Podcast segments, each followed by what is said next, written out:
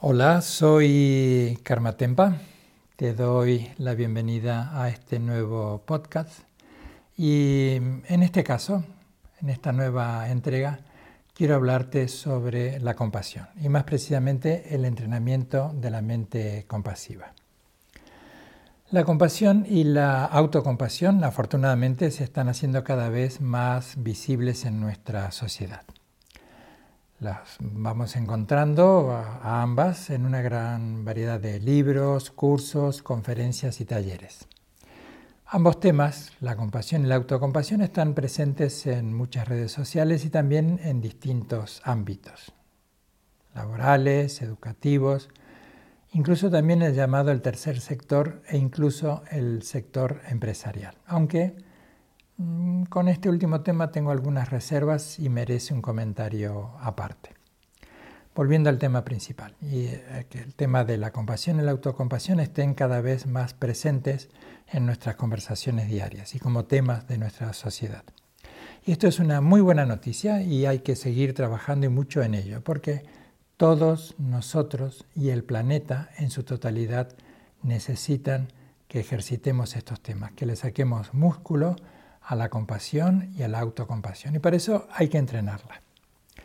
Su santidad del Dalai Lama, si hacemos un rápido recorrido histórico, ha tenido y tiene un rol protagónico a través de la difusión constante de la compasión, como el bien más relevante y de mayor beneficio para la humanidad. En todos sus discursos, en todas sus conferencias, ante eh, multitudes, siempre ha estado presente este tema. Otro importantísimo factor que ha contribuido, y mucho, y es muy bueno resaltarlo, es el amplio espectro de profesionales de las ciencias contemporáneas que han dedicado muchos, muchos años a la investigación de los mecanismos cerebrales que intervienen durante el pensamiento empático y compasivo, como también de los beneficios que aporta el entrenamiento en compasión y, a continuación también el desarrollo de diversos y completos programas de aprendizaje y práctica meditativa. En un imaginado movimiento pendular intuyo que se está por alcanzar el punto opuesto al anonimato social al que estuvieron relegados estos temas como elemento de estudio y de práctica. Aunque es justo resaltar que la sociedad en muchos casos, o los individuos en tantos más, dieron muestras de una solidaria compasión. Si decimos que en nuestros discursos de los últimos años ha estado como escondida, relegada la compasión, hay que resaltar que en muchos casos individuales la solidaridad y la compasión han surgido de forma espontánea. Ahora, el impulso actual ojalá nos lleve de lo extraordinario y puntual a lo cotidiano y lo universal. Pero definamos, contextualicemos qué, decimos por, compasión. Voy a recurrir a Tupten Jinpa, que en su libro Anatomía del Corazón, Compasión Budista para Transformar tu Vida, dice, a grandes rasgos, la compasión es un sentido de preocupación y cuidado que surge cuando nos vemos enfrentados al sufrimiento de otros y nos sentimos motivados a paliar ese sufrimiento. Y agrega, en su núcleo, la compasión es una respuesta a la inevitable realidad de nuestra condición humana, nuestra experiencia del dolor y la pena. La compasión, continúa diciendo Tupten Jinpa, ofrece la posibilidad de responder al sufrimiento con comprensión, paciencia y amabilidad más que con digamos, miedo y repulsión. De esta manera, la compasión nos permite abrirnos a la realidad del sufrimiento y buscar su alivio. La compasión es lo que conecta nuestro sentido de la compasión con actos de bondad, generosidad y otras expresiones de nuestras tendencias altruistas. Cuando la compasión surge en nosotros frente a la necesidad o el sufrimiento, tres cosas suceden casi instantáneamente. Percibimos el sufrimiento o la necesidad del otro, nos conectamos emocionalmente a esa necesidad o sufrimiento y respondemos instintivamente al desear alivio para esa situación. La compasión puede conducir a la acción, es una disposición inmediata para ayudar o querer hacer algo en cuanto a la situación de alguien más. Hoy en día los científicos empiezan a rastrear las bases neurobiológicas de la compasión y explorar sus profundas raíces evolutivas. Hasta aquí la lectura literal de este párrafo del libro de Tupten Jinpa, Anatomía del Corazón, Compasión Budista para transformar tu vida. Y os lo recomiendo, es una lectura muy, muy ágil, amena, pero rica en contenido, con propuestas, no solo reflexivas, sino también de, entrenar ese punto de la, compasión hacia uno y hacia los demás. Pero vuelvo a lo que he pensado compartir eh, contigo en este podcast. En los últimos años la compasión hacia uno mismo ha ganado también una merecida presencia. Y la referencia inmediata al tratar este tema es la psicóloga Christine Neff, autora de este libro ya tan conocido, Sé amable contigo mismo. Christine Neff, Sé amable contigo mismo. Junto a Christopher Gelmer, otra cita ineludible, han desarrollado el elaborado programa de entrenamiento en atención plena y compasión, MSC, por sus siglas en inglés, Mindful Self Compassion. Pero la compasión en el día a día, pues vamos también a este tema que me interesa, mm, la compasión en el día a día, esos actos simples, eh, cotidianos, en el que una mirada despierta puede derramar este punto compasivo, tanto hacia uno mismo como hacia los demás. Entonces, la compasión en el día a día, cuando no presencias el dolor tan visible por el que pasamos los humanos. La compasión en el día a día es reconocer la presencia del dolor latente de la decepción, la frustración, la pérdida de control que llegará de la mano de la enfermedad o de la soledad, entre otros tantos ejemplos. Porque haber nacido es haber caído en la red de la inseguridad, de la soledad, del afán de ser reconocidos, queridos, aceptados. Algunas veces lo logramos, pero otras, antes o después, aún habiéndolo logrado, la impermanencia y la interdependencia rasgarán el inocente velo con el que cubrimos la realidad con el fin de sentirnos constantes y libres.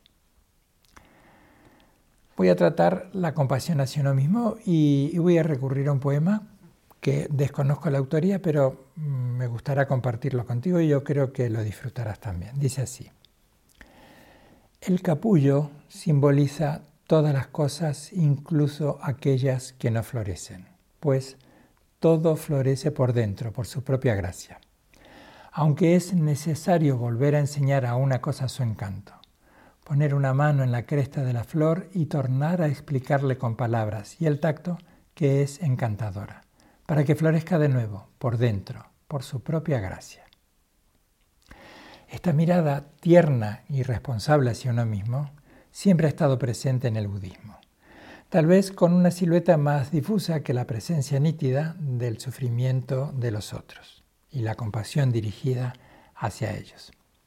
Los cuatro pensamientos inconmensurables, o las cuatro moradas celestiales, o Brahma Viharas en las tradiciones más antiguas que siguen el canon Pali, enuncian el anhelo de que todos los seres encuentren la felicidad y de que todos los seres se alejen del sufrimiento.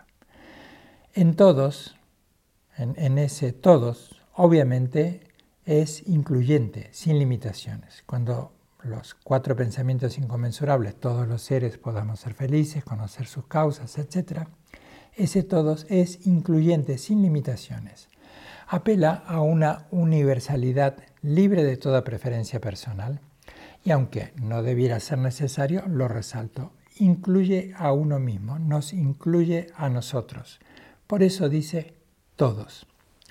Pero creo que como una inercia de descuido personal o un forzado veces heroísmo espiritual, lo que en algún momento abordaremos como el bypass espiritual o el materialismo espiritual, el practicante cuando enuncia y practica estos cuatro pensamientos como el amor, la compasión, el regocijo por el acierto, el bien de los demás, el éxito, eh, y la ecuanimidad Y curiosamente este último punto, la ecuanimidad, se autoexcluye. El poema más arriba que decía, el poema que he leído, que desconozco la, la autoría, el que he leído hace unos minutos, describe bellamente una cualidad de la compasión, volver a enseñar a una cosa su encanto. El encanto de confiar en las cualidades propias que como un profundo legado humano todos hemos heredado. También es verdad que la compasión hacia uno mismo debe descansar en una lúcida inteligencia para que ese pulso de autocuidado no se deslice hacia la autocomplacencia. El orgullo, la vanidad o la autoindulgencia no son precisamente el encanto de nadie. Ahora, ¿qué elementos pueden integrar la compasión hacia uno mismo? A mi criterio, uno de ellos, y resalto su importancia para mí crucial, es analizar las causas del sufrimiento. ¿Sería esto una autocompasión preventiva? ¿Podemos transformar este punto de que en mi criterio es importante analizar las causas del sufrimiento. ¿Sería esto una suerte de autocompasión preventiva? Estoy convencido de que sí. Por lo tanto, hemos pensado, rastreado, dilucidado todas las causas que originan nuestro dolor. ¿Este dolor, este sufrimiento es siempre infringido por los demás? ¿O las causas son solo externas? o en alguna medida nosotros mismos somos una de las causas de ese dolor. Dicho de una manera muy llana y directa. Solo basta echarle la culpa al fuego cuando nos quemamos. No tendremos que comenzar a prestar atención antes si la hornalla no está encendida. Vivir implica el reto de gestionar nuestras vulnerabilidades. Vivir es riesgoso implica este reto, gestionar nuestras vulnerabilidades y afianzar nuestras fortalezas, para disminuir el sufrimiento que nace de nuestra resistencia contra las cosas que no salen como queremos, que no salen como las hemos pensado. Calmar esas ansias para que las cosas ocurran exactamente como las planeamos y aceptar que pueden ocurrir las 10.000 cosas como dice el Tao Te Ching. Las pérdidas, el dolor, las críticas o el miedo nos causan pesar y la negación o resistencia lo hacen aún mayor. Claro que no nos gusta. Nadie elige pasar por penas, dolores, críticas, sufrimientos variados. Pero llegarán a nuestras vidas de todas maneras, nos gusten o no nos gusten. Esto y mucho más es simplemente parte de la vida. Pero, ¿podemos sacar algún provecho de estas visitas no deseadas? ¿Qué provecho podemos sacar de estos puntos de incertidumbre, de, sufrimiento, de sentirnos interpelados por la vida, desconcertados, angustiados? En todo caso, ver con honestidad y amor cómo nos afectan. Yesud Tenzin Palmo, una gran maestra budista de nacionalidad inglesa, dice, es sano ver cuánto y cómo nos afecta y nos resistimos a cualquier cosa que consideremos, que el ego considere desagradable. Y cómo nos aferramos y apegamos con mucha fuerza a cualquier cosa en busca de esa tan preciada seguridad y placer que este modo yo ansía nos invita a la autoexploración. Este breve párrafo mm, de Jesús Tenzin Palmo. Y su invitación es, y la que hago yo ahora extensiva también, es abrirnos a la vulnerabilidad. Abrirnos a la vulnerabilidad confiando en nuestras fortalezas. La vulnerabilidad como una puerta que abrimos hacia nuestras fortalezas, porque ellas, todos los elementos que concurren en esto que decimos nuestras fortalezas, nos ayudarán a integrar y aprender de todo lo que nos sucede y de la manera en que estamos con eso que nos sucede. ¿Los problemas desaparecerán solo por ello? Es muy posible que no. Pero pasada la interpelación a la vida del ¿por qué a mí? que seguramente todos en algún momento nos hemos preguntado, pero ¿por qué me pasa esto a mí? La respuesta de la vida es ¿y por qué no habría de pasarte a ti? ¿Qué estás haciendo realmente con tu preciosa vida? Los ingleses tienen una frase que me gusta mucho que es stop, smell the rose, para, huele las rosas. Para, observa, agradece. Seguro que si tienes, que si te detienes, que si tienes tiempo, voy a disimular el error, que si te detienes y observas tu vida, encontrarás mucho que agradecer. Y del agradecimiento surge la felicidad, entendiendo la felicidad como el bienestar. Nuestras aflicciones tienen una enorme atracción y la fuerza suele ser de tal poder que a veces se profundiza cada vez más en una espiral de dolor que solo se ve a sí mismo e ignora ver a su alrededor. Nuestras aflicciones, recuerda algo que te haya estado afligiendo o que te esté afligiendo en este, mm, en este momento, tienen una enorme atracción. Porque en un punto eso es lo que nos está pasando y hay que mm, lidiar con ello y hay que resolverlo. Pero a veces la fuerza es de tal magnitud que profundiza mucho en una suerte de espiral de dolor que solo ve, el dolor se ve a sí mismo e ignora mirar lo que hay alrededor. Y por lo tanto opaca el brillo de la lucidez con el que podemos acercarnos a ese punto doloroso, haciéndolo todo muy rutinario y predecible. Pero lo que vemos como predecible es otro juego de una mente que por familiaridad se inclina a resaltar el conflicto, las dificultades, se inclina a resaltar el dolor, la decepción, se inclina a, resaltar la ira o la frustración. Y no divisa no observa, no mira, tal vez por cerca que están, las capacidades, recursos y fortalezas que todos poseemos para superar esas dificultades, fortalezas y recursos propios y de nuestro entorno, familiares, institucionales, sociales. Un fantástico recurso para abrir el corazón y revitalizar la conexión íntima con uno mismo, fuente de tanta fortaleza, es la gratitud.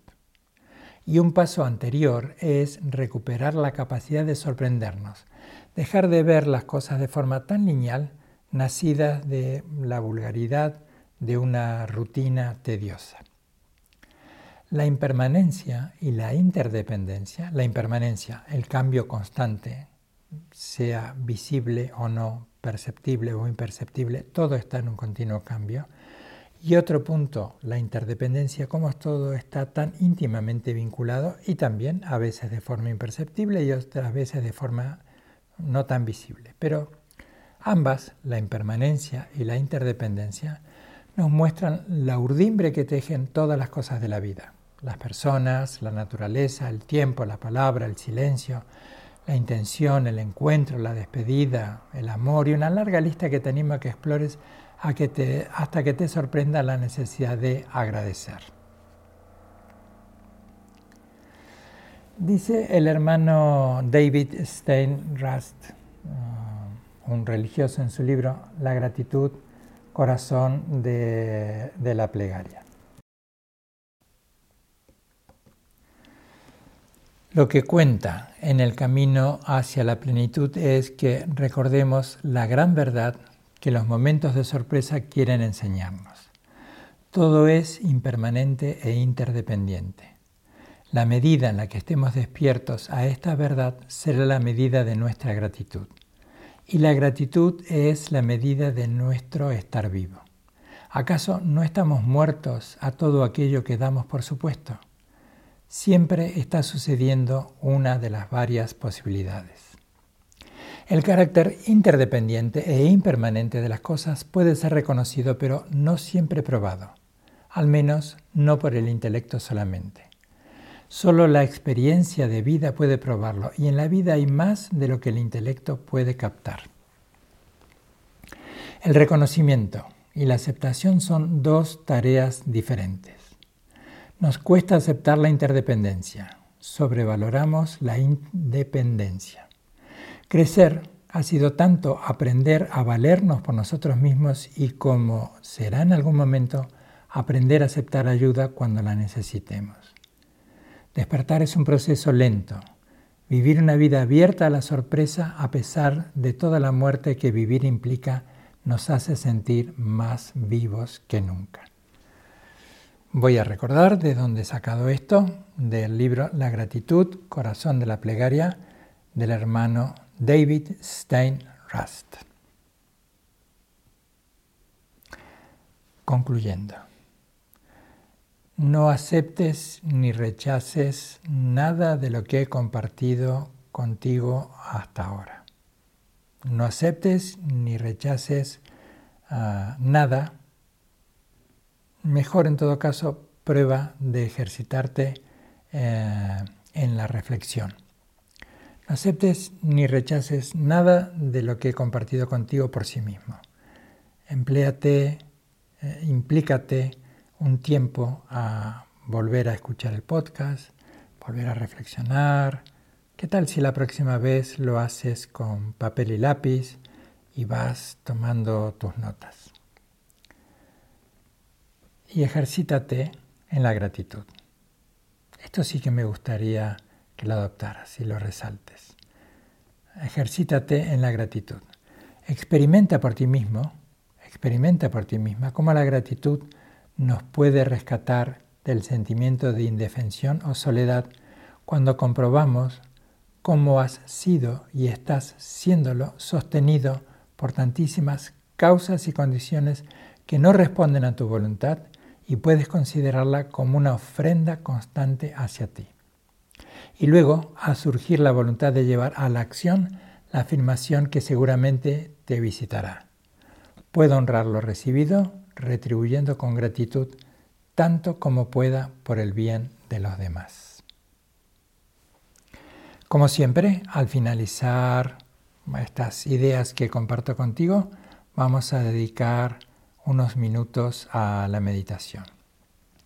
Vuelvo a resaltar que Vamos a estar unos pocos minutos, que no lo tomes por favor como una enseñanza en sí misma de meditación, solo comparto algunas ideas, eh, que todo merece un tiempo mayor, mm, una mayor enseñanza y un mayor tiempo de práctica. Tienes varias opciones. Si estás andando mientras escuchas este podcast, pues lleva la atención al cuerpo. Observa cómo está ese cuerpo mientras andas, cómo hay una transferencia de peso de un pie al otro. ¿Cómo está tu verticalidad? Ese punto de equilibrio, ese equilibrio dinámico que es lo que te permite avanzar. Y de allí puedes encontrar metáforas para nuestra vida relacional, para vivir nuestra vida, el equilibrio, lo que nos permite avanzar mantenernos en pie cuando es necesario detenernos.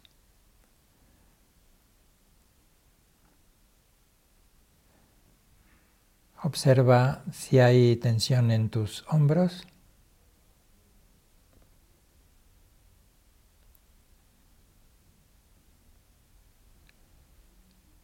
Observa cómo procesas toda la información que, te llega a tus sentidos.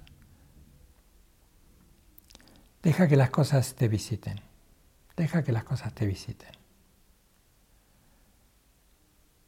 Deja que las cosas sean por sí mismas. Dales esta bella libertad. Que las cosas estén libres de tus valoraciones. Ahora no es momento de elegir. Ahora es momento de recibir, un momento de acogida. Si estás conduciendo, observa también cómo es tu posición, las manos que sujetan el volante, si hay un punto de tensión, más allá de la firmeza que la seguridad nos invita a, a tener. Observa cómo es tu relación con el tránsito. ¿Compartes la ciudad o compites por la ciudad? Esto también es el entrenamiento de la compasión en el día a día.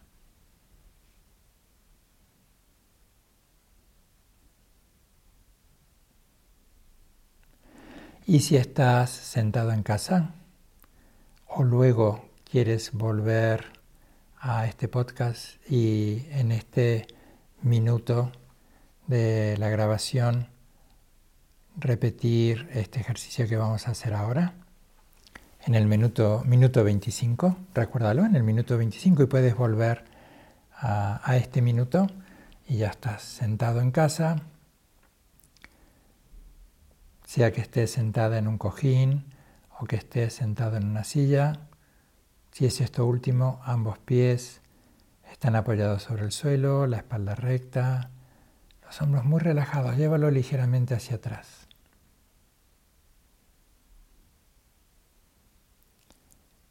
Observa que no haya tensión en el rostro.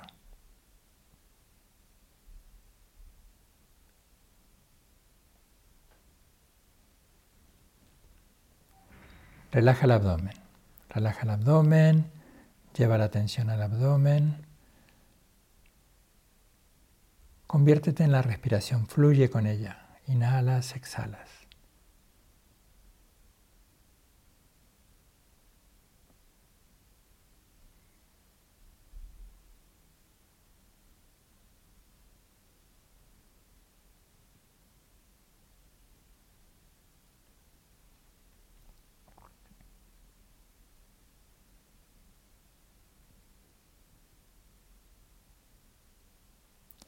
Habita ese silencio.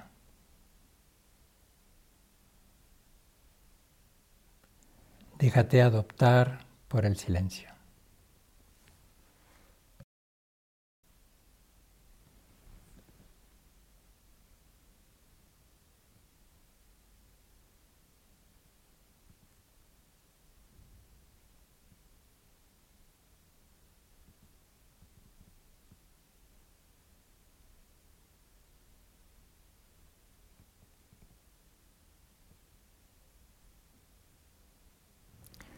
Cuando inhalas, puedes decirte paz.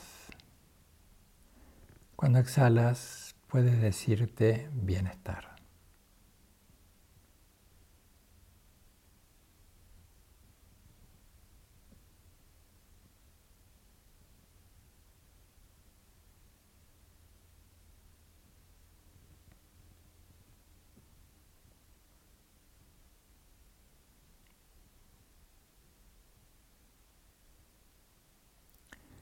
Paz, bienestar.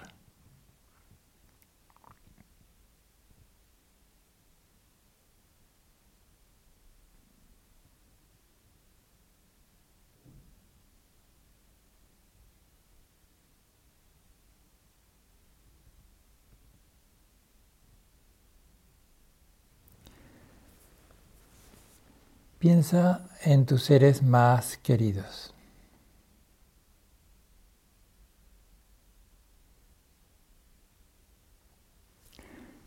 Y cuando inhalas, deseas paz para sus vidas y cuando exhalas, deseas bienestar en sus vidas.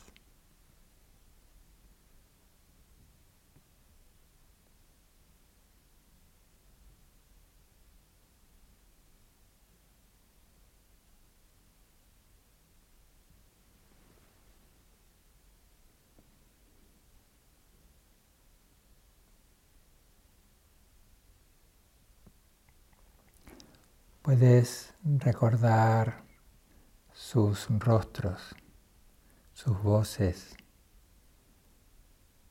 sus maneras de andar. Deja que esa ternura a través de la memoria, del nombre y de la imagen despliegue y refuerce este anhelo que cuando inhalas deseas paz en sus vidas y que cuando exhalas deseas que el bienestar esté presente en sus vidas.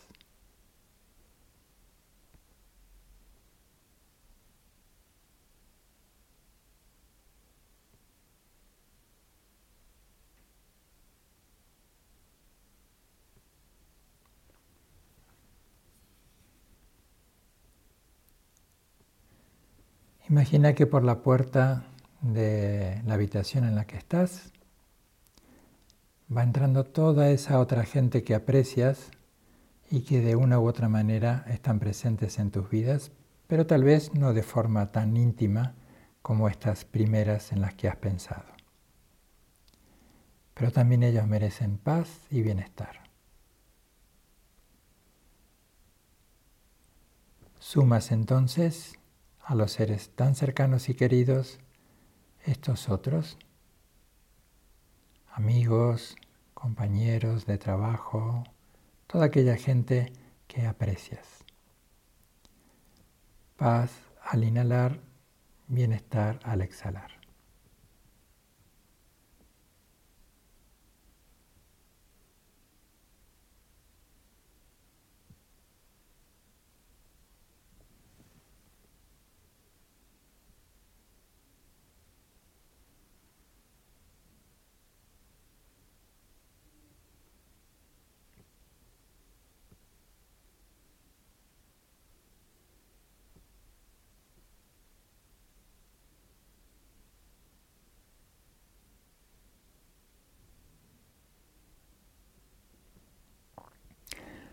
Por esa imaginaria puerta entra, entran ahora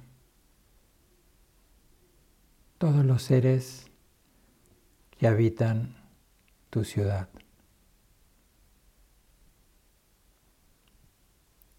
que habitan tu país. Todos los seres sensibles que habitan el continente y el planeta. Esa imaginaria habitación no es otra cosa más que tu corazón. Y allí hay espacio para todos. Dales la bienvenida a tu corazón. Recíbeles cuando inhalas con paz.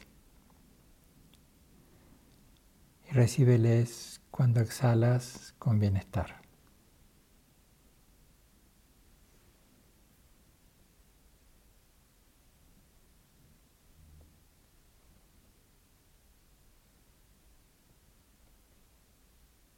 Tu corazón es un espacio ilimitado. Hay cabida para todos, incluso para aquellas personas con las que mantienes algunas diferencias. Observa si no hay una pequeña contracción cuando viene el nombre de alguna persona con la que mantienes alguna rencilla, enojo, disputa o conflicto. No se trata aquí de pensar sobre ello, ni de justificar ah, sus acciones. Se trata fundamentalmente del amor, de que todos tengamos paz y bienestar, porque precisamente la ausencia de la paz y del bienestar pueden ser los motores que llevan a dañarnos mutuamente.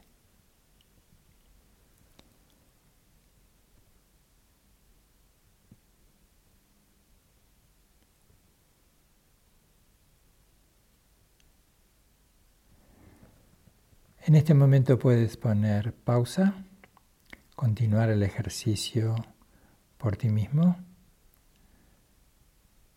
en el que vas alternando el inhalar deseando paz para todos. Recuerda que estás incluida. Y bienestar cuando exhalas, con espacios de simplemente estar atentos al inhalar y exhalar, sabiendo que allí hay una comunicación fluida y amorosa con todos, incluyéndote esa comunicación profunda contigo mismo.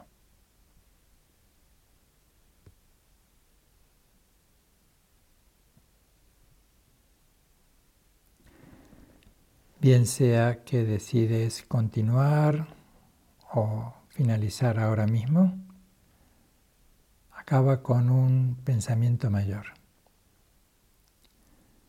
Que todos los seres sean felices independientemente de su aspecto y de su forma débiles o poderosos, medianos o pequeños, largos o grandes de cuerpo, todos cosas delicados. los que están presentes y los que están ausentes, los nacidos y los por nacer, los que se ven y los que no se ven. Que todos los seres sean felices, que nadie engañe nunca al otro, ni le desprecie por ningún motivo, ni se deje llevar por ira o por odio a desear el mal de otro ser sensible. Igual que una madre, igual que un padre que dará la vida por sus propios hijos, ábrase el ánimo rebosante de benevolencia pura con todo el mundo y en todas las direcciones, arriba, abajo, alrededor, sin odio, sin enemistad, sin reserva alguna.